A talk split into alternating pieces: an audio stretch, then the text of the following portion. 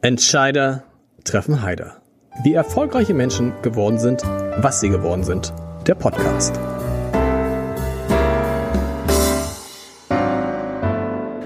Herzlich willkommen. Mein Name ist Lars Heider und heute habe ich einen Mann zu Gast, der Poenten. Poenten, sagt man das? Poenten heißt es so? Poenten. Ja.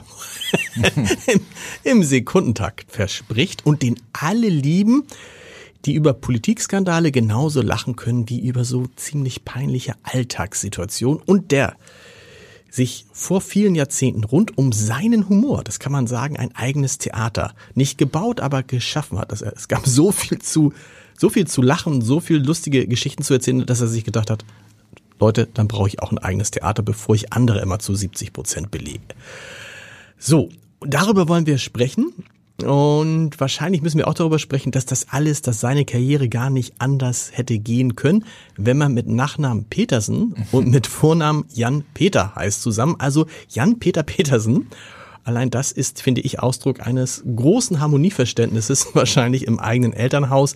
Äh, auch darüber, man hätte, man hätte auch nur Peter Petersen äh, ihn nennen können. Ich freue mich also auf Jan Peter Petersen, den Mitgründer des legendären Satire-Duos Alma Hoppe und des dazugehörigen und auch nicht weniger legendären Alma Hoppes Lustspielhaus, der, und das ist der traurige Moment in diesem Podcast, jetzt allein ist ein bisschen. Ein bisschen allein, aber auch wiederum nicht ganz. Zumindest hat ihn sein langjähriger Partner schmählich verlassen. Darüber sprechen wir. Aber Jan-Peter, Jan-Peter, was, Jan-Peter Petersen, was jo. war da los mit den, die Eltern? Das war ja eine bewusste Entscheidung. Das macht man ja nicht einfach so. Ja, das, äh, also als klar war, ich werde ein Junge, da haben meine Eltern gesagt, ich soll nicht so heißen wie mein Vater und dessen Vater. Die hießen nämlich alle Otto. Ja, das ja. war vielleicht schon 1958 äh, nicht mehr so richtig in Mode. Und dann ist die Palmier abgesoffen. Äh, ja. Und äh, Schiffsjunge von der Palmier hieß mit Vornamen Jan Peter. Das wurde im Abendblatt übrigens veröffentlicht, die Namensliste. Okay. Und da ist sein Vorname her, weil meine Eltern fanden, das passt ganz gut zu Petersen. Ja, aber ist Ihnen nicht aufgefallen, dass Jan-Peter Petersen, das ist so ein bisschen, dass man auch darüber schmunzeln kann. Also Jan-Peter Petersen ist, ist, ist eigentlich so, da war klar, okay, der wird nicht Arzt. Ja, das ist äh, möglich. Also außerdem habe ich äh, schon immer sehr viel geredet. Meine Eltern wurden oft gefragt, ob sie mir Sprechkörner geben. Das, das, so und äh, nee, also der Weg war nicht so unbedingt vorgezeichnet. Ich habe ja auch einige Irrungen und Wirrungen gemacht, bis ich diesen Beruf dann endgültig begriffen habe. Obwohl jetzt mache ich das schon 40 Jahre, also schon lange her. Aber erzähl mal, was, was wolltest du eigentlich werden? Oh, ganz früher wollte ich, während der Schulzeit wollte ich mal Pilot werden. Dann habe ich mal in, bei, ich glaube, Sendung mit der Maus oder was Vergleichbaren, da habe ich dann gesehen, was der Berufsalltag der Piloten ist. Und die müssen dann ganz viel Wetterberichte gucken und Geräte checken und so. Und das entsprach jetzt nicht meinem Traum. Lehrer wollte ich auch mal werden, aber nur kurz. Also vor dem Abitur habe ich schon diesen Berufswunsch verändert. Dann habe ich ein Jurastudium gemacht, habe aber dann doch gedacht, das ist nicht das Richtige für mich. Dann habe ich Journalistik studiert. Oha. Ja, Volkswirtschaft und äh, äh Germanistik. Und ich habe auch zwischendurch eine Berufsausbildung als Elektriker gemacht. Irgendwas davon fertig? ja, den Elektriker, den habe ich. Das, äh, du könntest als Elektriker arbeiten. Also du, du, du schlitzt, du kannst selber zu Hause schlitzen und neue Steckdosen. Ich konnte das mal. Also heute würde ich mich da lieber nicht mehr ranlassen. Und wie bist du dann, also äh, wie bist du dann tatsächlich auf die Bühne gekommen? Also ich habe schon äh, nach dem Abitur mein erstes Bühnenstück geschrieben und dann folgten zwei, drei. Das haben wir dann mit so einer Truppe von Gleichaltrigen, wir waren alle so um die 20, ja, haben wir das auf die Bühne gebracht und dann habe ich angefangen, äh, Kabaretttexte zu schreiben. Das habe ich also eigentlich, seit ich zu Anfang 20 bin, würde ich sagen, verfolge ich das. Eher nebenbei. Und dann äh, dauerte das ein paar Jahre. Ich habe ja auch, wie gesagt, ein paar andere Wege eingeschlagen und habe dann, tja, Kabarett fand ich immer toll haben wir erste Veranstaltungen gemacht. Ich weiß noch, unsere erste Vorstellung war in der Werkstatt 3. Da kamen so wahnsinnig viele Leute, die neugierig waren. Wir waren sehr erstaunt. Tatsächlich? Ja, also Nils, mit Nils Lönnecker damals schon zusammen? Oder? Ja, mit ja. Nils, ja. Und, und noch ein paar anderen. Da waren einmal, wir waren vier Leute. Mhm. Und wir waren erstaunt über diesen Zuspruch, den wir bekommen haben. Die waren einfach sehr neugierig. Das waren auch die Zeiten als Studentenkabarett, sag ich mal, äh, ja, das war so ein eigener Bereich. Man musste eigentlich nur einen Spuckzettel verteilen oder ein Plakat aufhängen an der Uni und zack war die Bude voll. Was, wie viele Leute kamen denn da? Ich glaube, in die Werkstatterei passen damals auch schon knapp 200 rein. Krass. Ja. Und ich habe am Anfang ja gesagt, Satire-Duo, eigentlich muss es Kabarett-Duo heißen. Ich finde so, Satire klingt irgendwie mehr nach 2023, Kabarett klingt so nach 1980 oder ist das, ist das eine falsche journalistische Wahrnehmung? Naja, die Satire ist natürlich Bestandteil des Kabaretts ja. und Satire findet sich natürlich auch äh, in der Literatur sehr viel und Literatur, literarisches Kabarett, das war jetzt nicht so unser Ding. Wir haben aber, das ist glaube ich das, was wir als Eimer Hoppe von Anfang an gemacht haben, immer so eine Mischung gehabt aus äh, literarischem Kabarett, sehr politischem Kabarett und offensichtlichem Blödsinn. Ja, das, ich glaube, so kann man es ganz gut zusammenfassen. Und offensichtlicher Blödsinn, das war mir nicht so klar, ist ja auch der Name. Ich habe gesagt, was ist Alma Hoppe? Da denkt man erst irgendwie, ist das vom Lateinischen ab, äh, äh so, so also Alma Mater mäßig, ne, abgeleitet. so, aber es ist eine untergegangene Fruchtsafthersteller. Ja, ja, das. War, ich sag mal, das war ein, ähm, ein Apfelsaft aus unseren Kindheitstagen. Ne? Trink einmal Hoppe, bleib schön gesund, trink einmal Hoppe. Das war eine Safterei aus dem alten Land. Mhm.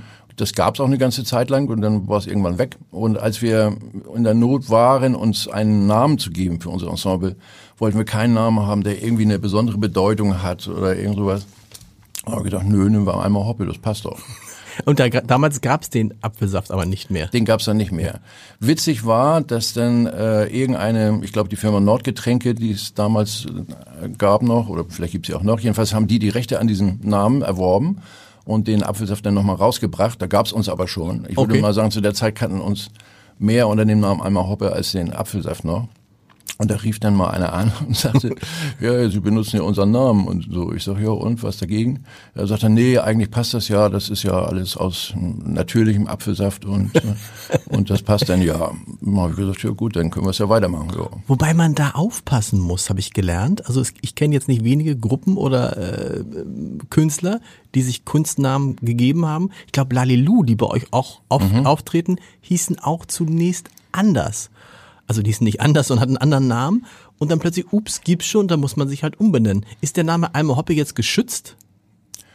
Der hat damals auf jeden Fall dieser Firma Nordgetränke gehört. Genau, und Später wurde das von der, von der, von der Holzenbrauerei aufgekauft und so.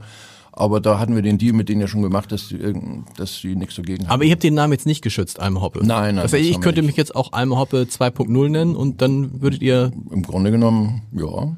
Und da muss man sagen, aber Alma Hoppe gibt's ja jetzt nicht mehr. Kann man das so sagen? Ja. Naja, also Alma Hoppe als das, was in den äh, über letzten 30 Jahren mhm. Äh, die wir, was wir im, im Lustspielhaus betreiben. Vorher haben wir das kleinere Theater, das Momatia gehabt. Äh, und das bestand die meisten Jahre ja nur aus Nils und mir. Mhm. Und dieses Kabarett Duo, was jetzt ja viele als Alma Hoppe kennen, das gibt es in der Tat nicht mehr, weil Nils im März diesen Jahres ja aufgehört hat. Erzähl mal, also nach so langer Zeit, ihr beide immer zu zweit auf der Bühne. Wie, wie war das? Wie hat er versucht, dir das beizubringen? Wie ist dieser Prozess? Ist das dann ein Moment, wo er sagt, ähm, Jan-Peter, komm mal? Oder ahntest du das schon? Habt ihr das vorher besprochen? Weil das ist ja eine andere Trennung, als wenn man sich jetzt, gut, das, oh Gott, eine Trennung von der Frau oder vom Mann ist auch nicht schön, aber das stelle ich mir so nach, weil das ja auch heißt, ups, damit äh, gefährde ich ja ein bisschen auch den, den beruflichen Werdegang des jeweils anderen. Naja, nun machen wir den Job ja natürlich schon ziemlich lange, lange Zeit und ich sag mal, Nils hatte sich komplett in den Kopf gesetzt, ich glaube schon sehr früh in seinem Leben, nicht länger als zu arbeiten, als bis er 63 ist. Okay. So, und das hat er äh, auch beibehalten und wollte das durchziehen. Und ich sag mal, die Anfänge sind ja davon geprägt, wir hatten uns irgendwie gesucht und gefunden, so ungefähr war das. Wir sind beide sehr unterschiedliche Typen, auch mhm. Äh, in der Art, was wir auf der Bühne da abbilden. Und diese Kombination, die war halt sehr glücklich. So konnten wir. Beschreibt das nochmal Leuten, die das nicht so richtig, also die Kombination war was? Also was war, was traf Nils da aufeinander? ist der, der sehr fragile, komische Spieler. Mhm. Und äh, der kann wirklich sehr verrückte Sachen sehr glaubwürdig rüberbringen. Und die Leute haben heiden Spaß daran. Mhm. Und äh, wenn man eine Kategorie nimmt, war ich sowas wie der weiße Clown dabei. Also ich war der, der mehr für die äh, kabarettistischen Statements mhm. äh, so gestanden hat.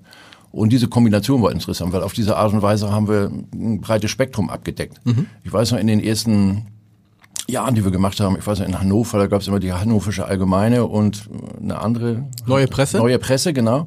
Und die eine war so eher konservativ, das war die Hannoversche Allgemeine und die neue Presse war so linksliberal. Mhm. Und die sind ja, wenn wir in Hannover gespielt haben, auch gekommen. Die haben beide dasselbe Programm gesehen und mhm. das waren zwei völlig verschiedene Kritiken. Ja, ja. Die, äh, die neue Presse fand die politischen äh, Sachen gut und hat gesagt, aber was soll denn dieser Blödsinn dabei? Ja. Und die Hannoversche Allgemeine, die fand so linkeres Kabarett natürlich nicht so toll und haben gesagt, ja, also wenn Sie verrückt sind wie Monty Python, das ist super, aber diesen Politkram, den sollten Sie besser lassen. Mhm. Und insgesamt muss man sagen, hat sich auch das Kabarett ja in diese Richtung entwickelt. Wir waren also ziemlich am, am Anfang. Die ersten, die das so, so gesetzt haben als äh, inhaltliches Konzept Unterhaltung und anspruchsvolles, mhm. äh, treffsicheres Kabarett so miteinander zu kombinieren. Und das hat uns von Anfang an sehr breites Publikum äh, eingespielt, sag ich mal. Also für Puristen waren wir nix, mhm. aber die Zahl der Menschen, die gesagt haben, ey, da ist so viel mich dabei und, ich, und die andere sagen, ich will nur einen schönen Abend haben oder so. Die Zahl der Menschen waren so groß und damit war es halt möglich, so viel Publikum zu ziehen. Wie sagte einer, mit dem ich vor dem Gespräch über dich gesprochen habe, so ein bisschen sind sie wie der Grauburgunder unter den Weinen da muss man vorsichtig sein, das kann ein vergiftetes Lob sein, es kann aber einfach ein Lob sein. Der Grauburgunder ist der Wein, der in der Regel ganz vielen Leuten schmeckt. Während du, wenn du einen Riesling hast, irgendwie viele Leute ausschließt und beim Chardonnay praktisch nur noch irgendwie fünf Prozent hast. Okay, also das, das hat über Jahre wunderbar funktioniert und der hat immer gesagt, äh, Nils Lönnecker, dein Partner, mit 63 höre ich auf. Mhm. Und dann rückte dieses Alter näher und du hast gesagt, hast ihn dann gefragt, Nils, wie sieht's aus? Oder ist er selber, wie läuft dann so, ein, so, so eine Trennung, wenn es konkret wird? Naja, konkret war es ja so, wir waren, unsere Stärke war ja auch äh, als Theaterleiter, sag ich mal, mhm. dass wir wirklich an einem Strang immer gezogen haben. Wir haben das eigene Interesse immer so definiert, dass es für uns beide gut sein sollte, was wir da verfolgen. Hatten eine Arbeitsteilung hin und her und es hat immer sehr gut geklappt. Wir haben uns dabei nicht so auf die Füße getreten, was ein Grund dafür war, dass es so lange gehalten hat, weil Super, die meisten genau. Duos sind ja nach einigen Jahren immer schon auseinandergegangen. Und selbst wenn wir mal so Reibereien hatten, das kommt natürlich immer vor, äh, das Ziel, diesen Laden weiter erfolgreich zu, zu machen und noch das nächste Programm, das kommt ja wieder. Wir haben ja im Jahr anderthalb Programme gemacht, also mhm. also in zwei Jahren immer drei. Da kommt ja eine Menge zusammen. Das hat uns so zusammengeschweißt. So. Und solange man diesen Weg gemeinsam miteinander geht, hat man überhaupt keine Probleme. Äh, die Entscheidung von Nils, dann und dann irgendwie aufhören zu wollen, das war natürlich, äh, ja, das war ein Einschnitt. Muss ich auch erstmal wegstecken, mhm. weil klar war, jetzt gehen die äh, Lebensläufe auseinander. Und damit sind die Ziele auch nicht mehr dieselben, die man verfolgt. Mhm. Und da muss man ja aufpassen, dass sich das nicht auf den Alltag im Job auf der Bühne oder in Vorbereitung von neuen Programmen, dass sich das da nicht negativ äh, niederschlägt und so. Und das haben wir aber alles ganz gut moderiert. Wir haben rechtzeitig miteinander über diese Dinge gesprochen und dann mal gedacht, ja, denken wir mal in die Richtung, so könnte man das machen, so machen. Und dann, ja, war das nicht so ganz einfach. Was machst du mit so einem Laden? Verkauft man den dann, der wird ganz auf zu existieren. es gibt, es gibt, ja, das muss man nochmal, es, es, gibt ja genau, es gibt ja zwei Dinge. Das gibt einerseits gibt es das Du, Alma Hoppe, das es definitiv nicht mehr gibt. Mhm. Und für dich stellte sich dann die Frage, war es das jetzt für mich auch oder mache ich alleine weiter? Und das andere ist das Theater. Wer macht das? Also er wollte aus allem aussteigen. Er ist auch aus allem ausgestiegen. Er ist aus allem ausgestiegen, ausgestiegen genau. genau. Ja, das muss man tatsächlich äh, zwei, äh, zweiteilen. Also Nils hat ja schon sehr viel früher damit begonnen, parallel äh, Soloprogramme mhm. zu machen. Das hatte auch mit meiner familiären Situation. Ich bin ja zwischen Hamburg und München immer äh, hin und zurück, 25 Jahre lang. Weil das für die, die es nicht kennen, erklären, warum Hamburg München? Mein ältester, mein ältester Sohn ist mhm. in, in, München aufgewachsen und damit ich die halbe Zeit bei ihm sein kann, ähm, war das eben notwendig, mhm. diesen Spagat. Das heißt, wir konnten nicht mehr wie vor Max Geburt äh, 220, 230 Auftritte im Jahr machen, was naja gut, wir waren jung und man brauchte das Geld, sage ich ja immer, ne? So, hat riesen Spaß gemacht. Also dann haben wir das reduziert auf 150 Auftritte, weil anders war das mit diesem Spagat nicht äh, zu machen. Mhm. Und Nils hat gesagt, nö, ich will aber trotzdem weiter mehr spielen und so. Und dann hat er mit den Solo-Geschichten angefangen. Ich habe dafür mit sehr viel später angefangen. 2018 also, war dein erstes Soloprogramm, glaube genau, ich. Ne? Ja, genau. Und dann äh, habe ich damit natürlich auch einen Akzent gesetzt, zu sagen, ja gut, ich muss jetzt auch für die Zeit, dass einmal Hoppin dann mal nicht mehr existiert, muss ich rechtzeitig anfangen, auf eigenen Beinen zu stehen, auch auf der Bühne und habe auch meinen Spaß dran gehabt, muss mhm. ich sagen, habe ich ja bis heute. Weil, und jetzt komme ich auf die Frage wieder zurück, für mich hat das eigentlich nie gestanden, aufzuhören, bloß mhm. weil nichts aufhört. Aber man muss eben ein Konzept dafür haben, was ist in der Zeit danach. Ne? Klar ist, dass wir als einmal Hoppin sowas wie ein Markenartikel gewesen so sind genau. hier im Norden und äh, große Mengen an Zuschauern gezogen haben. Klar, mit dem Ende von Einmal Hoppe, mit diesem Duo aus Nils und mir, äh, ist das praktisch zu Ende. Mhm. Und wenn ich jetzt alleine spiele, habe ich ja gar nicht die Chance, so viel, so ein breites Publikum äh, zu zielen. Das Weil, wie du es vorhin erzählt hast, es fehlen halt Teile, die andere angesprochen haben, die sind halt nicht mehr dabei. Genau, das war eben das, das typische, diese Mischung. So, und jetzt mache ich ähm, meine Form von Kabarett, die ich ähm, besonders gerne mache und äh, das funktioniert auch ganz gut, bin ich auch ganz froh drüber. Äh, auf jeden Fall mache ich das weiter und für das Haus hat sich das Konzept natürlich jetzt verändert. Wir haben natürlich jetzt, weil wir nicht mehr die Hälfte des Programms mit unserem Hausensemble bespielen, sehr viel mehr Gastspiele als äh, bisher. Aber das ist jetzt die Planung für die Zukunft. Das ist Aber das Theater führst du jetzt zusammen mit deinem Sohn, richtig? Ja, Ma- Max, mein ältester Sohn, der ist jetzt 30. Er Ist ja auch vom Fach. Nicht nur, dass er hinter der Bühne aufgewachsen ist, quasi, da hat er eigentlich keine andere Wahl. seine, seine, seine Mama, die leider gestorben ist, jetzt in diesem Jahr, äh, ist ja auch eine Kollegin gewesen, eine Kabarettistin, die das auch äh, über lange Zeit äh, so gemacht hat, genau wie ich. So über den Dreh haben wir uns auch kennengelernt. In München natürlich. Und äh, Max ist ein gelernter Schauspieler, hat seine Ausbildung abgeschlossen, hat beim Bayerischen Rund- Rundfunk im Fernsehen, hat ein Studentenmagazin moderiert, hat mit einem Freund, den er von der Schauspielschule kannte, fünf Jahre ein Duo gemacht und jetzt hat er sein erstes Solo und mit diesem Solo steigt er jetzt praktisch ins Lustspielhaus ein. Habt ihr nicht mehr überlegt, Papa und Sohn zusammen? Doch, da gibt's auch schon Planung, aber Okay. das machen wir jetzt nicht gleich am Anfang. Jetzt, Okay. jetzt geht's erstmal darum, äh, Max hier am Hamburger Markt, äh, was Theater angeht, äh, zu etablieren, dass er hier auch sein, sein, sein Publikum zieht. Das läuft auch ganz gut, aber das braucht natürlich noch einen gewissen Anlauf. Und in alles das, was Intendanztätigkeiten angeht und so, da wächst er jetzt auch langsam rein. Das ist jetzt für, für einen Schauspieler auch nicht so. Aber das tatsächlich, gemacht. okay, das ist jetzt so eine Vater- und Sohn-Geschichte. Ja, Was für ein Glücksfall, oder? Weil mein, das habe ich gerade überlegt bei, also ich habe ja viele ähm, äh, Unternehmer hier, Firmengründer hier, die dann sitzen und sagen, ja, von meinen Kindern, ich denke mal, dass die es eines Tages übernehmen. Aber da geht es um Firmen, die, hm, also kann, du kannst übernehmen, das, du, brauchst- du musst ein BWL-Studium. Das zu übernehmen, die Wahrscheinlichkeit, dass Max dann genauso lustig ist wie du und auch die gleiche Spaß daran hat, war ja jetzt nicht, äh, also das ist schon ein Glücksfall, war nicht groß, oder? Ja, das war schon äh, ein Glücksfall. Da hat sich auch ja über eine Zeit lang, es kam ja auch nicht überraschend, Ja. ne, sondern es hat sich ja so dahin entwickelt.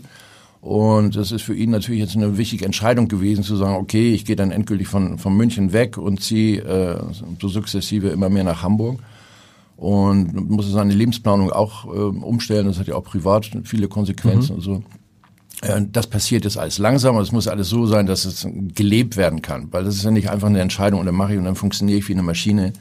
Dieser Job verlangt es ja auch, dass du wirklich gute Laune hast und sonst kannst du das nicht abbilden. Kann man das, kann man sich die gute Laune erhalten, wenn man gleichzeitig Kaufmann und Kabarettist ist? Bei Nils und mir hat das gut geklappt. Weil ihr auch, das muss man ja sagen, also du hast davon erzählt, ihr habt früher, als ihr angefangen habt, habt ihr halt praktisch so, so gefühlt auf, auf, über die Straßenseite rüber in einem Theater gespielt und irgendwann festgestellt, äh, Entschuldigung, wir spielen hier fast alles, dann können wir auch unser eigenes Theater machen und habt dann ein, immer verbessern, wenn ich Quatsch erzähle, bitte, habt dann das, ist das ein, ein ehemaliges Gemeindehaus, ne, einer Kirchengemeinde, ist ja, Alma ist Hoppe. richtig. Ja, das ist richtig. Und das, Das stand zum Verkauf oder zur, zur Miete, wie war das damals? Nein, nein, nein, das, das gehört nach wie vor dieser äh, Kirchengemeinde. Ach so, das gehört der Kirchengemeinde, Nein, nein, okay. wir, wir haben also die Räumlichkeiten nur gemietet, haben das dann 1994, da war vorher der Talier, äh, der Mahlsaal vom Talier Theater drin. Da war ja, also die Räume waren angelegt, ja, und ein Parkett und ein Rang, das gab's, aber da, da sah ja nichts mehr aus wie Theater. Das mussten wir alles erstmal ganz neu äh, herstellen wieder, dass es wie ein Theater gewirkt hat. Da haben uns damals alle für verrückt erklärt, weil sie gesagt haben, hey, und Kabaretttheater, ein reines Kabaretttheater in der Größenordnung, das wird niemals funktionieren. Größer muss man sagen, bis zu 350 Leute? 350, ja. Genau, ja. Und, ähm, und das eben mit jedem täglichen Spielbetrieb, ne? Das ist schon ein Ding, sag ich mal. Und wir hatten vorher das, äh, ja, das Kabarett Montmartre, das war das klassische Kleinkunsttheater, so mit 120, 130 Plätzen. Und das lief halt so gut. Ich sag mal, das hatten wir 88 aufgemacht, 89 war die Maueröffnung und danach haben die Leute uns die Bude eingerannt. Und wir waren ja wirklich vier Wochen, sechs Wochen im Voraus für jede Vorstellung ausverkauft. Das war schon ziemlich irre. Und dann haben wir gesagt, "Hö, dann geht ja auch noch mehr. und haben uns umgeschaut nach, äh, nach einem größeren Saal. So. Und da waren wir jetzt gar nicht unbedingt auf den Stadtteil festgelegt. Aber äh, es ist auch gar nicht so einfach, bezahlbare Räume in dieser Größenordnung zu bekommen. Ne? Und da war dieses Gemeindehaus da ein Glücksfall. Was man sagen muss für die, die sich in Hamburg nicht so auskennen, die meisten kennen sich ja gut aus, ne? Es ist direkt neben dem Winterhuder Fährhaus. Also es Ja, sind genau. sozusagen zwei Bühnen, wo man immer denkt, funktioniert das? Aber ich habe auch gelernt, irgendwie bei anderen, irgendwie, also wenn ein Modeladen oder McDonalds macht auch gern neben Burger King auf oder umgekehrt. Also mhm. schlechter Vergleich, du weißt, was ich meine. Ja. Weil offensichtlich dann, äh, das ist die gleiche Zielgruppe, die den anziehen und dann helfen zwei sogar. Das heißt, diese direkte Nachbarschaft zum Winterhuder Fährhaus hat euch nie geschadet. Nee, das, nun kommen wir uns ja auch gar nicht so sehr ins nee. Gehege. Das Winterhuder äh, Fährhaus macht ja äh, traditionell Komödien. Und äh, wir als Kabaretttheater machen. Ist auch ein Abo-Theater vor allem. Ein ne? Abo-Theater und hat ein ganz eigenes Publikum. Ich glaube schon, dass es da Überschneidung im Publikum gibt, aber äh, das ist ja keine direkte Konkurrenz. Aber klar ist dieser Spielort als Ort, wo gleich zwei Theater sind, das ist schon äh, eine Marke. Ne? Es gibt zwei U-Bahn-Stationen, mit denen man da bequem hinkommt und das spricht sich rum weil in Eppendorf sind Parkplätze ja auch so. Parkplatz ist schwierig, wobei ich jetzt gelernt habe, ich bin ja auch häufiger bei euch. Da, um die, jetzt erzähle ich das jetzt. Ich habe ja ein E-Auto, es gibt zwei E-Ladestationen, die sind immer frei. Aber wirklich so eine Luftlinie von euch, 120 Meter, wie heißt die Straße direkt? Also 120 Meter. Einmal Hoppe, wenn man sich anguckt, einmal bis Lustspielhaus, ist eine irre Geschichte wie gesagt, verbessere mich bitte. Ich glaube, ihr habt zum ersten Mal 2017 Subventionen angenommen oder 2007. Ja. So, das heißt, ihr habt eine irre lange Zeit habt ihr das privat finanziert, ja. was eigentlich in Hamburg nur noch dem Schmitz-Tivoli gelungen ist und alle anderen die Staatsoper hat es nicht geschafft. ein kleiner, ja, ein kleiner so. Gag. Also wir hätten die Subvention gerne vorher auch schon genommen. Ach so. Ja, ja. Ach, ich dachte, das war keine bewusste ich fand. Das eigentlich, okay. Naja, doch, wir, wir hatten uns vorher schon mal darum bemüht, einfach weil wir das äh, ungerecht fanden, dass andere was bekommen. Mhm. Für, ja, auch ein Theater, haben auch ein Programm, haben auch ein Ensemble und, äh, und wir waren sogar größer und haben viel mehr Leute gezogen und haben gesagt, also, das finden wir jetzt eigentlich ungerecht, dass andere da so einen Marktvorteil haben. Und da hieß es aber, nee, ihr kriegt sowieso nichts. Und dann gab es aber so eine neue Evaluation der, der Privattheater und die haben dann gesagt, okay, jetzt ist einmal Hoppe in der Förderung drin. Allerdings mit einem relativ kleinen Betrag, wenn man es mit anderen Das war 74, 75.000, wahrscheinlich mehr, 100.000? Nee, 100.000 nee? ist schön. Nee, nee, wir sind jetzt, glaube ich, bei 81. Oh, das ist nicht nee. viel. Nee. Bei, wie, wie, wie viel Zuschauer im Jahr, in guten Jahren? 70.000. 70.000, das ist also, das ist überschaubar, ne? Kann man sagen. Kann ja. man. Kann man, da könnte man jetzt hochrechnen, was die, ich glaube, was kriegt die, die Oper kriegt pro, nee, sagen wir nicht, pro Sitzplatz. Na gut, das kann man ja nicht vergleichen. Ist ja die, die Frage ist schon, was geht mit, mit anderen, äh, Privattheatern genau. da im Vergleich und so. Und das ist ja keine Neiddebatte. Uns ging es immer nur darum, dass wir wollen, wollen es einfach, dass es da einigermaßen gerecht zugeht. Was, und, und, und dass es gewürdigt wird. Und dass das so gewürdigt wird, das muss ich jetzt sagen, wir hatten jetzt ja äh, Jubiläum und den, den, ähm, den Umbau der Struktur, also mit, ja. mit der ganzen Renovierung und sowas wie eine Neueröffnung. Und dafür haben wir ja äh, uns beworben um öffentliche Mittel. Und da hat die Stadt und auch der Bezirk haben uns da, äh, sind uns da sehr entgegengekommen. Also ohne deren Finanzierung hätte das jetzt nicht stattfinden können. Und dabei haben wir mitgekriegt, dass sie gesagt haben, ja klar, wieso habt ihr nicht vorher schon gefragt, so nach dem Motto. Ne, okay. ne, weil, weil in diesen 30 Jahren, die wir diesen Laden haben, ist das natürlich auch äh, ja eine feste Hausnummer in, in Hamburg in der genau. Theaterlandschaft genau. geworden. Das merkt man gar nicht so, wenn man das 30 Jahre einfach immer nur so macht. Nee, aber man merkt das natürlich, man ist, man verlässt sich als Zuschauer darauf. Deshalb ist es war so, glaube ich, bei einigen auch so, ups, wenn die sich jetzt trennen, was heißt das für die Stabilität, was heißt das für Alma Hoppes Lustspielhaus? Weil Alma Hoppe, wie viel Prozent der, der, der, in der, in den Hochzeiten hat Alma Hoppe? Wir haben, äh, in den Hochzeiten glaub, haben wir die Hälfte die gespielt Hälfte. und, und nachher, so und zum Schluss waren es noch 130 Vorstellungen von 300. Also, also auch fast die Hälfte, kann man ja, sagen. Ja. Ne? Also das ist schon, das ist schon irre. Aber es geht alles weiter. Es geht auch weiter trotz nach Corona, ich frage immer alle, die aus dem Kulturbetrieb hier sind, wo seid ihr jetzt äh, im Vergleich, also 2023 im Vergleich zu, zu 2019? 19? Also das Niveau von 2019 haben wir noch nicht. Da, da geht es uns so wie die meisten anderen. Theatern. Genau. Ich weiß, es gibt ein paar Ausreißer, aber die sind ja doch eher sehr wenig, haben aber nicht so viel Probleme wie, wie andere was daran liegt, ähm, es, was die Akzeptanz des Publikums angeht oder die, dass sie die Gewohnheit wiederherstellen, ins Theater ganz normal zu gehen. Das ist ungefähr das Gleiche, wie es vorher auch schon war. Die großen Headliner, also mhm. ich sag mal so, alle Kabarettisten, die unsere Zuschauer aus dem Fernseher kennen, mhm. die wollen sie sich auch noch mal live angucken. Dieter Nur. Äh, ja, der spielt nun bei uns nicht, aber äh, Ach so, ja, aber Schröder und Co. Genau. Und jetzt spielt gerade Malmsheimer hier ja. bei uns und so. Das sind, das läuft immer und das ist immer voll die Hütte. So, und dann gibt es dann die, die nicht ganz so viel im Fernsehen sind und da ist es dann von der Quote schon immer etwas weniger gewesen. Und das ist jetzt aber noch ein Tick zu wenig. Mhm. Ja, und da kann man, kann man sehen, also die, die Top-Acts, die funktionieren immer. Auch in, das war auch kurz nach Ende der Corona-Zeit war das so, hat sofort funktioniert. Und bei allem anderen ist es noch ein bisschen schwierig. Und für die Gesamtquote ist es natürlich naja, müssen ein bisschen Daumen drücken noch, dass das weiter aufwärts geht. Äh, was ich gemerkt habe als eifriger Besucher, und dann guckt man, das kriegt man ja auch so mit den, mit den, mit den Jahren mit, dann kaufe ich eine Karte für einen Abend bei euch und denk so, Moment mal, hat doch immer 20, 22 Euro gekostet. Das ist schon ein bisschen her, ne? ja, genau. Und jetzt sind wir gerne mal über 40. Naja, 37, also, ne, also wenn man die Karte bei uns kauft, ohne dass man woanders Vorverkaufsgebühren, okay, ja. dann ist das 37 und ich weiß, das ist sehr viel Geld. Ja. Und das ist auch eine ganz schwierige Frage. Also wir haben zum Beispiel schon seit ewigen Zeiten haben wir gesagt, für alle, die jetzt ermäßigte Karten haben, ist es äh, erstmal egal, bei welcher Karte kostet mhm. 10 Euro weniger. Mhm. Das ist aber nicht das Gros der Zuschauer. Und jemand mit den Preisen hochgeht und dann hat man immer die Frage, naja, verlieren wir jetzt auch Zuschauer, weil ihr sagt, hey, das ist mir jetzt doch ein bisschen viel Geld, komm, wir gehen zu zweit hin, da hat man noch ein Getränk mhm. und dann ist man ja schnell eine Stange Geld los. Genau. Bist du schnell, also wenn du noch ein, zwei Getränke, noch eine schöne Brezel, bist du mit zwei Leuten bei 100 Euro. Ja, das kann, kann passieren. Ja, ja. Und ähm, ja, da sagen viele, ja gut, dann mache ich es nicht mehr so oft. Auch so kann sich das auswirken. Manche mhm. fühlen sich dann vielleicht ganz ausgegrenzt oder so. Das Problem ist, dass man das nie so genau weiß, weil man das ja statistisch nicht so richtig erheben kann, was die Leute sagen, die, die dann nicht kommen.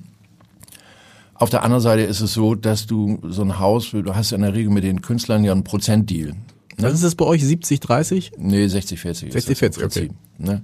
Also 60 Prozent muss man sagen, behält der Künstler und, und 40 Prozent ist das Haus. Und genau. das ist, das zieht sich durch alle Häuser mit, die so privat arbeiten wie wir. Äh, du kommst mit diesen Prozenten, äh, kommst du nicht mehr so richtig klar. So, und die Kosten sind ja überall gestiegen. Genau. Die, Entschuldigung die Kosten für Miete, Personal und so, Werbung und so, genau. ist ja klar, das ist ja alles gewachsen. Wenn du das vergleichst mit dem, was wir früher im Jahr an Etat hatten und so, das ist äh, viel, viel höher geworden. Das muss er irgendwie über die Eintrittspreise ja finanzieren. Und Strom, ist es, genau. Ist das eine ganz schwierige Frage. Kann ich, wenn ich den Preis hochsetze, verliere ich dann Zuschauer und habe mit weniger Zuschauern das gleiche Geld? Ja, das, das wäre dann nicht der Sinn der Sache. Aber du hoffst natürlich, dass die Zuschauer sagen, ja gut, äh, ist teurer geworden, aber es ist mir trotzdem wert es fällt, glaube ich, ich glaube, jeder hat auch jeder Verständnis dafür. Es fällt einem halt nur auf, dass man dachte, wow. Also und dann weiß ich, weil, weiß nicht, wenn du, dass ich schon sage, Moment mal, das sind ja 80 Mark. Jetzt ja, habe ich hier, habe ich hier Florian Schröder für 80 Mark gesehen. Das ist etwas, was irgendwie, ne, also unvorstellbar, oder unvorstellbar gewesen wäre, dass man mal für so einen Abend wir reden ja nicht über Beyoncé oder so. Ja, klar. Ja, das gibt ja mehrere Seiten in dieser Medaille. Also ich sag mal so, gerade so Top-Acts, ne? ich sag mal Florian Schröder zum Beispiel. Ähm, das ist schon ein Top-Act? Ja, das, nein, die, schon witzig. Die, ja, also da stehen die Leute Schlange und wollen die Klar. Karten haben. so Und das läuft bei uns unter Top-Act, ja, ja. finde ich auch. So, und dann gibt's halt noch einige andere Kandidaten, die da so reinfallen und da würden die Leute auch wesentlich mehr für bezahlen. Ja. Das ist nicht das Problem. Die Leute zahlen ja auch, wenn sie ihre Lieblingsband sehen wollen, einen riesen Betrag, dann ist Klar. das egal. Aber das, was so von normalem Interesse ist, sage ich mal so, dann gucken die Leute schon mehr auf den Preis. Also diesen Unterschied gibt es.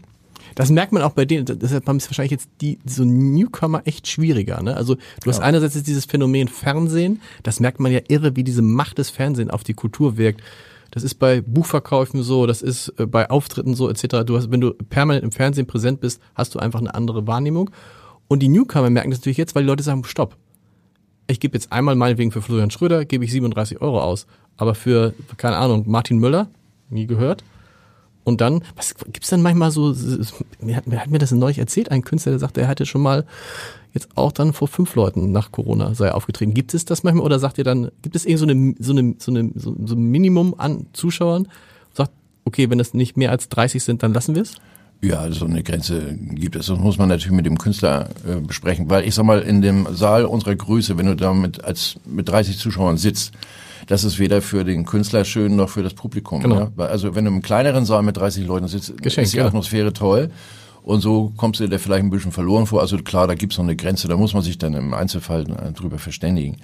Das Prinzip berührt eigentlich mehr die Programmpolitik. Also was wir natürlich nur veranstalten können, sind Künstler, von denen wir annehmen können, dass wir nicht äh, draufzahlen. Mhm.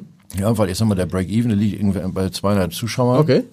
So, und alles, was weniger als 200 Zuschauer am Abend habt, das geht alles auf meine genau. Kosten als Veranstalter. Ne? Weil der, der, der, der Künstler kriegt auf jeden Fall seine 60 Prozent. Ja, klar. So, und dann ist die Frage, und es kann sich für, das ist ja das Gute jetzt, wenn du allein bist als Künstler, von den Einnahmen, die du kriegst, hast du 100 Prozent. Bisher musstest du mit Nils immer teilen. Eigentlich ist doch so Solokünstler eine schöne Sache. Das ist richtig, ja klar. So Deshalb hat sich, muss ich sagen, also dass es hauptsächlich nur noch Solo-Kabarettisten gibt, das ist ja eine Entwicklung, die du seit 10, 20 Jahren hast. Die Duos existieren ja kaum noch. Es gibt ganz wenige. Genau. Hängt auch damit zusammen, weil das, das hängt damit zusammen, dass die sagen, ja, wir machen das eine Zeit lang und dann, oh, aber alleine kann ich mehr verdienen. Genau. Oder es hat sich einer, der sich von diesem Duo dann für den gescheiteren oder besseren hält oder die Spannung war groß. Das führt dann zu diesen Trennungen und der verdient auf einmal natürlich sehr viel mehr Geld. Das ist richtig. Das ist vor. Wir müssen natürlich nochmal sprechen über Kabarett, über Satire, über Politikskandale im Jahr 2023. Du hast es jetzt über wirklich vier Jahrzehnte, hast du auch die Politik natürlich verfolgen können. Wo sind wir da? Wie gut kann man sich über das, was gerade in Berlin passiert? Ich glaube, Friedrich Merz ein Glücksfall, ne? Friedrich Merz, ist es, aber ist das der letzte Glücksfall, Friedrich Merz? Ja, ich, ich hoffe, dass nach ihm andere kommen. Ja, ja aber so, aber so, also, also diese Figuren, über die man sich, ich habe das mit Leuten, die die äh, Parodisten zum Beispiel, was ja auch eine aussterbende Klientel ist, was glaube ich auch daran liegt, dass man zum Beispiel solche Leute wie Olaf Scholz schwer parodieren kann. Ja, mag sein. Also was äh, ich verstehe dich jetzt so. Es sind die charismatischen Politiker, das die durch durch irgendwie durch, sagen wir mal, entweder sie haben irgendwo in einer bestimmten inhaltlichen Fragen eine ganz klare Linie, für die, genau. die sie vertreten und für die sie auch angreifbar sind. Genau. Dann ist das etwas, was man merkt. Was aber stattdessen zugenommen hat, ist die Zahl der weichgespülten Antwortgeber, die sind vorher im Training gewesen, haben sich beraten lassen, was macht man, wie antwortet man, auf was äh, geht man lieber ein, ausweichend ein. Und diese Interviews können wir äh, jeden Tag im Fernsehen sehen und sie interessieren uns nicht so richtig. Und, und sie helfen dir auch für dein Programm nicht? Nee, also diese Namen zu nennen, ist deshalb schwierig, weil die Leute sie im Zweifel gar nicht kennen, auch okay. wenn sie vielleicht mal was Interessantes gesagt haben. Also so ein Witz über Clara Geiwitz zu machen, ein Witz über Clara Geiwitz ist witzig, aber da lacht keiner, weil viele sagen, bitte wer? Ja, das ist möglich. aber was ist, also wie, wie, wie gehst du daran, wenn du jetzt im, im Programm politische, also wenn du politisches Kabarett machen möchtest, äh, wie gehst du daran? Du verfolgst das Geschehen, machst dir Notizen, beobachtest einzelne Leute, beobachtest einzelne Entwicklungen. Wie funktioniert sowas? Naja, ich, äh, ich habe jetzt gerade mein neues Solo genau. auf die Bühne gebracht. Zu spät ist, ist nie zu, zu, ja, zu spät ist nicht zu früh und das ist ja noch frisch, sag ich mal. Mhm. Ähm, es ist, du kannst, also politisches Kabarett besteht ja nicht nur aus diesem sogenannten Name-Dropping, wo du einen nach dem anderen durchgehst Klar. und dann mal durchbeleidigst alle und so. Das kann natürlich sehr lustig sein. Aber äh, die Gewichtung, die lege ich immer danach fest, was mich eigentlich am meisten mhm. interessiert oder was mich ärgert oder so. Da muss ich immer versuchen, ein bisschen bei mir reinzuschauen. Und da sind die Reflexe im Moment gerade äh, sehr interessant, weil ich glaube, von diesem üblichen Betrachten, ach ja, und dann ziehen sie das wieder durch, dann schaffen sie das wieder nicht. Und da ist wieder klar, das ist in, in der und der Interessenlage. Und das hat man mhm. ja alles schon hunderttausendmal sortiert. Und inzwischen haben wir eine andere gesellschaftliche Stimmung, finde ich. Sehr viele mehr Leute haben äh, Angst. Und zwar sogar ganz unterschiedlichen Dingen. Ich sag mal, das, was äh, Leute sind, die, ich meine, dass über 20 Prozent angeben, sie wollen die AfD wählen, ne, das macht mir schon Angst. Mhm. Das ist ja meine Angst, die, mhm. die daraus wächst. Und die Ängste, die die haben, die die vielleicht dazu bringen, äh, kann man im Einzelnen ja noch mal ein bisschen aufdröseln. Das sind weitgehend Existenzängste, sagen wir mal, kryptische Ausprägungen von von Ängsten, die sie irgendwie so zusammenpassen, bis es irgendwie ein Weltbild hat, wo dann auch nichts anderes mehr Platz hat. Und der Diskurs hat aufgehört. Mhm. Du kannst, glaube ich, mit, mit Argumentation, mit äh, Auseinandersetzungen, die man aktiv führt, äh, wird der politische Diskurs nicht mehr gestaltet. Mhm. So. Und das macht mir jetzt zum Beispiel große Sorge. So. Das geht ja sogar so weit, dass du ein Problem damit hast, dass wenn, wenn du auf Leute stößt, die zu diesem Spektrum gehören, dass du auch merkst, ich erreiche da gar nichts. Ich weiß gar nicht, wie, wie soll ich an die Leute überhaupt herankommen? Also, sitzen die bei dir im Publikum, die Wahrscheinlichkeit? Typischerweise eher nicht. Aber wenn das schon jetzt 20 Prozent sind und wir gehen mal dann davon aus, natürlich, das sind ja nicht alles Rechtsradikale, das sind so Menschen, die irgendwie Angst haben, die wütend sind, die aus Protest wählen, die irgendwie keine Lust mehr haben. Ich habe jetzt ge gesehen, in Baden-Württemberg Umfrage, selbst in Baden-Württemberg von einem grünen Ministerpräsidenten regiert, käme die AfD auf 20 Prozent. Ja. Und ich wäre mal gespannt, es hat lange keine Umfrage für Hamburg gegeben ich kann mir auch vorstellen, dass in Hamburg die AfD vielleicht nicht mehr so einstellig ist, wie sie früher war. Weiß man nicht. Aber die Wahrscheinlichkeit, dass da Leute sitzen, ist ja nicht, nicht, äh, nicht gering. Meinst du, die erreicht sie mit dem, was du machst, nicht? Weil das wäre jetzt schon, die, das wäre schon die nächste Eskalationsstufe, wenn man sagt, okay, bestimmte Leute erreiche ich gar nicht mehr mit dem, was ich mache. Also äh, ich glaube nicht, dass, dass es jemals eine reelle Chance gegeben hat, als äh, linker Kabarettist äh, diese Menschen zu erreichen, weil die sind üblicherweise nicht Publikum in einem Kabarettprogramm, wo klar ist, das ist so eine alte linke Socke. Das interessiert den nicht. Aber stopp, das ist ja die, das ist ja die große Frage. Äh, das ist ja die große Frage sind das automatisch Rechte, weil sie die AfD wählen oder wählen sie die AfD nur aus Protest? Ich kann mir sonst anders schwer erklären, dass in Ostdeutschland über Jahre, Jahrzehnte die Linken, also die ganz Linken, die Nummer eins waren und plötzlich die ganz Rechten. Das sind ja dieselben Menschen, die offensichtlich sich nur anders orientiert haben. Ob das mit links oder rechts zu tun hat, ist die zweite Frage. Aber gut, wie macht man daraus, wie macht man daraus aus dieser Angst, die du selber spürst, aus der Angst, die die Menschen spüren, äh, äh dann was, worüber man lacht. Hey, ich habe, ja, ich sag mal so, ich, hab, ich stelle mich zum Beispiel in, in meinem aktuellen Programm auf die Bühne und sage, hey Leute, ich habe ein Problem, meine Schwester hat einen neuen Freund. Ja, das, dann hat sie mir auch gebrieft, ich soll nett zu ihm sein, weil er auch nett zu ihr sei, aber ich soll ihn bitte so nehmen, wie er ist. Mhm. Das Problem ist aber, der kommt aus Chemnitz. Ja, so, dann hast du diese Reaktion. Ne, ich sag, das ist natürlich nur ein Vorurteil, ne, also, aber es ist ein Klischee, ne, ja. ne, und aber ein Klischee ist ja auch nicht immer so aus der Luft gegriffen, sondern ja, ein Klischee, sonst wäre es ja ein Verleumdungsurteil. Mhm. So und ähm, dann dekliniere ich das durch. Was machen Sie denn in Ihrer Familie, wenn Sie plötzlich so einen in der Familie haben, der von sich sagt, ich bin kein Nazi, ich bin nur mitgelaufen auf diesen Demos und von den Nazis, die da gewesen sein sollen, weiß ich nichts weil auch sein Hitlergruß ist ja kein Beleg dafür, dass er unbedingt Nazi ist. Also diese Blauäugigkeit, mit der Menschen über ihre eigene Beteiligung an rechten Demos mhm. reden, wird da zum Thema gemacht und wie schwierig das ist, damit umzugehen in der Familie. Hält man aus Höflichkeit den Mund, weil das sonst im Desaster endet. Das sind so ganz normale Empfindungen, die, mhm. wo jeder was mit anfangen kann. Aber dann wird es sehr ernst. Wird es nicht schnell sehr ernst? Naja, ich äh, versuche, ich versuche diesem Menschen dann zu erzählen, naja, pass mal auf, das ist, ähm, wie bei einem Pudding. Ne? Nur ein Teelöffelchen Blausäure rein in den Pudding und der ganze Pudding ist ruiniert. Mhm. Weil Pudding und Blausäure, das kriegst du nachher nicht wieder auseinander. Und das, obwohl der Pudding für sich genommen ja noch gar kein Nazi ist. Mhm. Dann hast du die heitere Stelle erwischt und die Leute sagen, okay, es wird sich überzeugen wir ihn damit nicht. Aber man bringt es auf eine Pointe in dieser Nummer. Und übrig bleibt, und das ist, da sehe ich jetzt mein, meine Arbeit drin, ähm, etwas zu nehmen, was die Leute wirklich berührt. Das ist nämlich eine schwierige Situation, mhm. in die man kommen kann und die mit dem aktuellen Diskurs ja zu tun Stimmt. hat. Und äh, spielerisch und mit einer Pointe so damit umzugehen, dass die Leute sagen, ja gut, also ich darf nicht aufgeben, mit diesen Leuten zu reden, weil ich will sie ja nicht verlieren endgültig. Aber es ist verdammt schwer und da muss man sich untereinander darüber unterhalten, wie man es am besten hinkriegt. Wie schwierig ist es dann, nicht belehrend zu wirken? Ne? Weil wir haben ja auch so eine, so eine Gesellschaft, wo ich immer stärker auch merke, auch als Journalist, wo die Leute sagen, ich, ich lasse mir von ihnen nicht sagen, wie ich denken muss. Mhm. Das wird ja so ähnlich wie bei dir sein. Ne? Also es ist immer so diese, hinter dem, was du machst, es geht ja nicht, dir geht es als Kabarettist ja nicht nur darum, witzig zu sein, sondern du hast dahinter Botschaften durchaus. Ja klar, also mir, mir geht's ja auch um, um diese Inhalte. Und das, das Interessante daran ist ja, wenn, wenn du zum Beispiel mit diesem äh, rechten Lager inhaltlich dich damit auseinandersetzt und Vorhaltungen machst. Und äh, du kannst ja alle möglichen Fragen damit aufgeben, was, was sie mit mhm. Überfremdung meinen, mit diesen Überforderungen, die sie da und da sehen. Das kannst du, da kannst du dich genau dazu äußern. Und dann kannst du auch ein bisschen scharf werden. Du kannst auch mal polemisch werden. Ich sag mal so, was der Thüringer nicht beraten kann, versteht er nicht. Da lachen die Leute drüber. Es ist natürlich eine Diffamierung. ja, ja natürlich. So, und ich finde, das mache ich auch mit anderen Gruppierungen und ähm, dass ich da so rangehe. Und das müssen die aushalten können. Können sie aber nicht. Mhm. Und dann verbitten sie sich, dass, dass man das sagt. Und auf der anderen Seite sagen sie, hier, man darf hier nicht mehr alles sagen. Mhm, also genau. sie wollen mir aber verbieten, dass ich sowas sage. Und das ist das Interessante dabei. Darüber wird nicht reflektiert, sondern es wird das eigene Empfinden zum Maßstab dafür genommen, wie alle anderen sich zu verhalten haben. Und zwar nur in Bezug auf sie selbst. Mhm.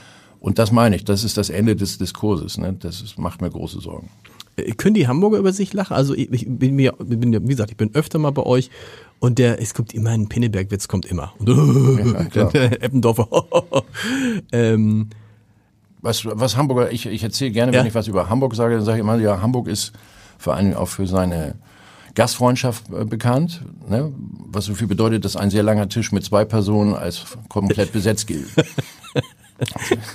darüber können die Hamburger ja, darüber können die Hamburger Aber lachen. sonst können die Hamburger, sagen wir unter uns, die Hamburger können die Hamburger finden es immer toll, wenn einer sagt, herzlich willkommen in der schönsten Stadt der Welt. Ja, so. Und ansonsten können die Hamburger über den HSV ein bisschen lachen in der Zwischenzeit, aber sonst, das ist nicht so, oder? Ich weiß nicht.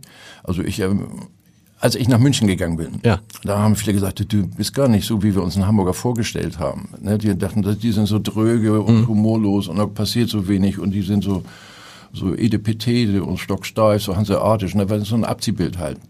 Natürlich bin ich selbst nicht so Mhm. und äh, so äh, sind auch viele andere Hamburger nicht. Es gibt nämlich die und die. Ne? Man sagt ja immer, ein Hamburger stellt etwas her, ein Hanseort etwas dar. Da, genau.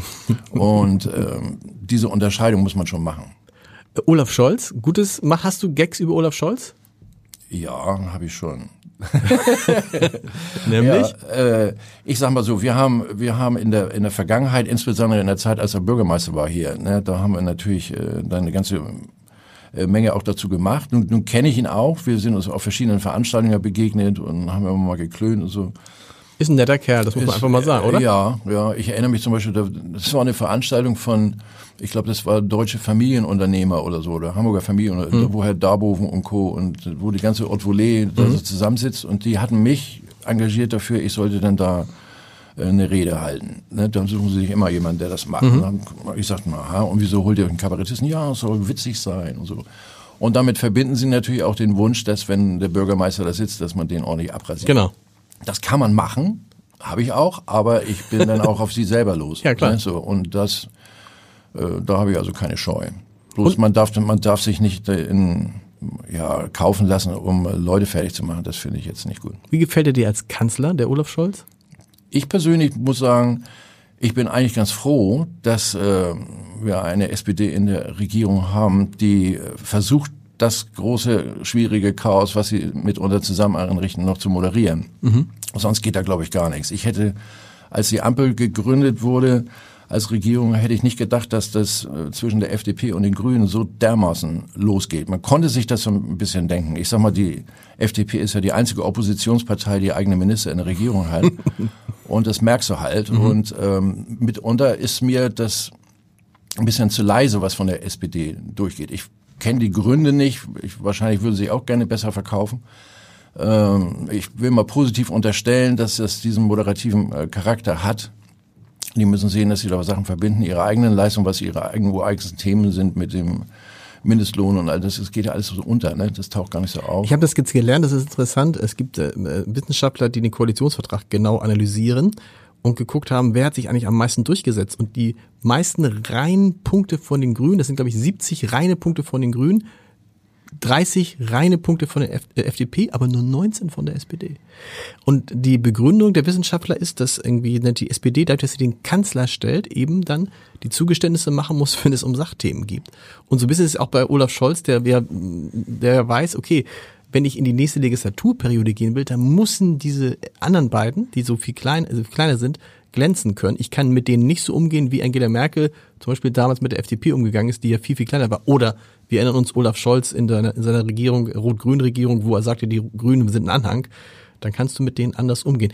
Aber so ein klassischer Scholzwitz, gibt's also was, was, was ist, was sagt man dann? Also es gibt, es gibt ja, wir hatten mal Nikolaus Blome, äh, äh, Kollege vom RTL gesagt, wenn man, ist das witzig, wenn man den Kanzler nach der Uhrzeit fragt, sagt er, es regnet. Ja. Was gut, du lachst. Gut. Ja gut, ich meine, ich Billig. Äh, Olaf Scholz ist ja, ja auch Jurist. Und äh, die Art, wie er, wie er denkt, wie er redet, ist auch sehr stark davon geprägt, finde ich. Und das macht den Umgang mit diesen Äußerungen ja auch so ein bisschen schwierig. Ja, man, äh, er sagt Dinge, wo er sagt, das, äh, ja, das meine ich, das will ich, das will ich rüberbringen, das sage ich. Und ich muss es aber gleichzeitig abfedern zur einen oder anderen Seite, soweit das justiziabel werden kann oder man die Regierung für was in Haftung nimmt, was ich gar nicht gesagt habe.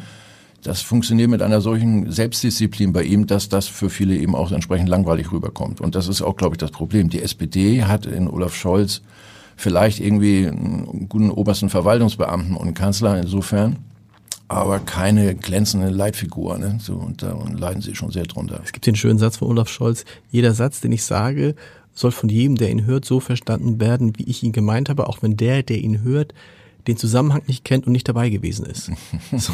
Und es ist, glaube ich, das ist aber auch, ist das auch so ein bisschen, glaube ich, dein Motto, oder? Für deine klar. Programme. Ja, klar, das kann man, wie lange brauchst du so? Ihr hast gesagt, ihr habt immer drei Programme für zwei Jahre, anderthalb Programme im Jahr, das ist ja irre viel. Wie lange braucht man, bis so ein Programm steht? Schreibt man das komplett und lernt es dann mehr oder weniger auswendig? Wie geht das? Naja, ich sag mal, eigentlich ist das, der, der Rhythmus ist immer so gewesen, äh, drei Monate Zeit, um das ganze Zeug zusammenzuschreiben und äh, um vier Wochen Probe. Das war immer so der Rhythmus. Und dann ist es aber, wie, wie, wie, wie merkt man sich das dann auswendig oder nee, das macht man nicht. Man improvisiert sehr und, und Nee, das ist eigentlich äh, sehr, sehr viel Theater dabei. Tatsächlich? Wir haben jetzt diese Sachen, die Nies und ich gemacht haben und das ist jetzt mal beim Solo eigentlich auch nicht anders. Es ist ja doch sehr inszeniert. Wir haben es ja auch immer mit Regisseuren gemacht, Mhm. mit Henning Fenske viel, jetzt auch gerade aktuell wieder. Und äh, dann ist das Erste, was kommt, ist erstmal Textredaktion. Es ist ja meistens mehr Text da glücklicherweise, als man überhaupt verwenden kann. Und dann kann man rausschmeißen. Das ist dann schon gemeinsame Arbeit, sowas wie eine Redaktion, wenn man so will.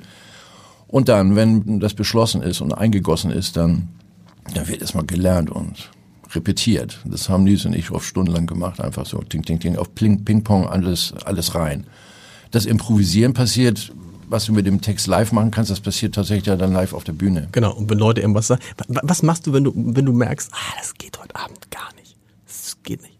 Ja, Kriegst nicht hin, hörst du dann, ein Künstler hat mir neulich mal erzählt, ja, dann ist halt die zweite Hälfte nur noch 20 Minuten und tschüss. Nee, ich ziehe das eigentlich immer sehr diszipliniert durch, ja.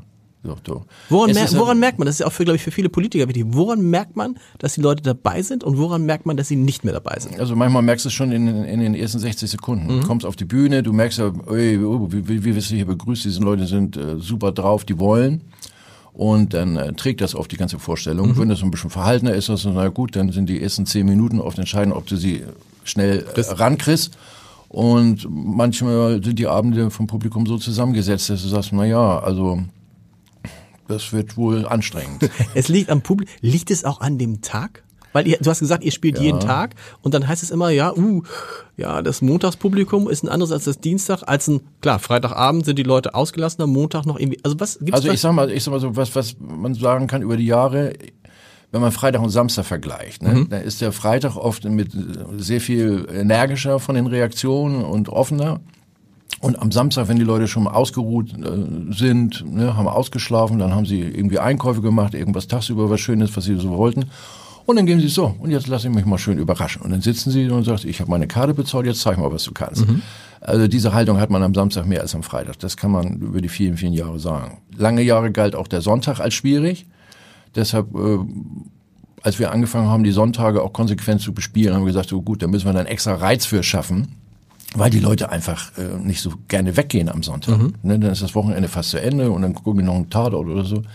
Und dann haben wir spezielle Programme für die Sonntage dann entwickelt, um die Leute deshalb dahin zu locken, weil man es halt nur dann gucken konnte. Also da verteilt sich schon so ein bisschen. Montag ist auch kein Gastronomietag, das ist, kann schwierig sein, aber wenn man da Programme, die man sonst nicht sehen kann, veranstaltet, dann ist es eigentlich so wie jeder andere. Wir sind gespannt. Und du gehörst wahrscheinlich zu denen, die sich dann freuen, dass die deutsche Nationalmannschaft, Fußballnationalmannschaft nicht mehr ganz so erfolgreich ist, weil das ist, glaube ich, immer, wenn man dann das Pech hat und da ist ein Länderspiel und dann hat man lange da den, dann kann auch mal, oder eine WM, dann kann es auch mal böse werden, oder? Das ist richtig. Also äh, die nächste Weltme äh, Europameisterschaft, ne? 2024? Äh, ja, 24. Dann, dann haben wir jetzt schon beim Spielplan erstellen, hatten wir die Erfahrung gemacht, dass es so wenig Künstler gibt, die in der Zeit überhaupt spielen wollen. Nicht, weil sie sich für Fußball interessieren, sondern weil sie wissen, das könnte eine schwierige Genau. Zeit werden. Wir haben bei vergangenen äh, Fußball-Großveranstaltungen, so Weltmeisterschaften und so, auch egal wo stattgefunden hat, hatten wir auch mal den Versuch gemacht, es gibt ja Kollegen, die bieten Programme zum Thema Fußball Ja. an. Das ist aber keine gute Idee, weil die Leute, die sich dafür interessieren, die gucken ja alle Fernsehen. Gucken alle, genau, das ist eigentlich total Also, komplett die du- falsche, du musst das Gegenprogramm Du machen. musst das Gegenprogramm machen und dann hast du die Chance, dass da genug kommen, ja. Jan-Peter, wir könnten noch stundenlang sprechen, aber wir haben schon, wir haben die, wir sind eigentlich schon in der Zugabe. Tatsächlich. Wir sind schon in der Zugabe. Vielen Dank, viel Erfolg. Ähm, wann geht's weiter, das Programm, dein neues Programm, das ganze Jahr noch? Nee, wie lange geht das? 2024 neues Ja, Programm? ja. Nein, nee, so schnell nicht. Wir machen jetzt am Jahresende, machen wir ein neues ja, Ding, das nennen wir eine Alma Hoppe 3.0. Und zwar ist da, spielt da der Max äh, zusammen mit Katie Freudenschuss und mir. Da sind wir drei und deshalb Alma Hoppe 3.0. Und das ist sowas wie ein Jahresabschlussprogramm und das werden wir jedes Jahr machen. Also es gibt wieder ein neues Ensemble. Wir sind gespannt. Vielen Dank. Danke auch.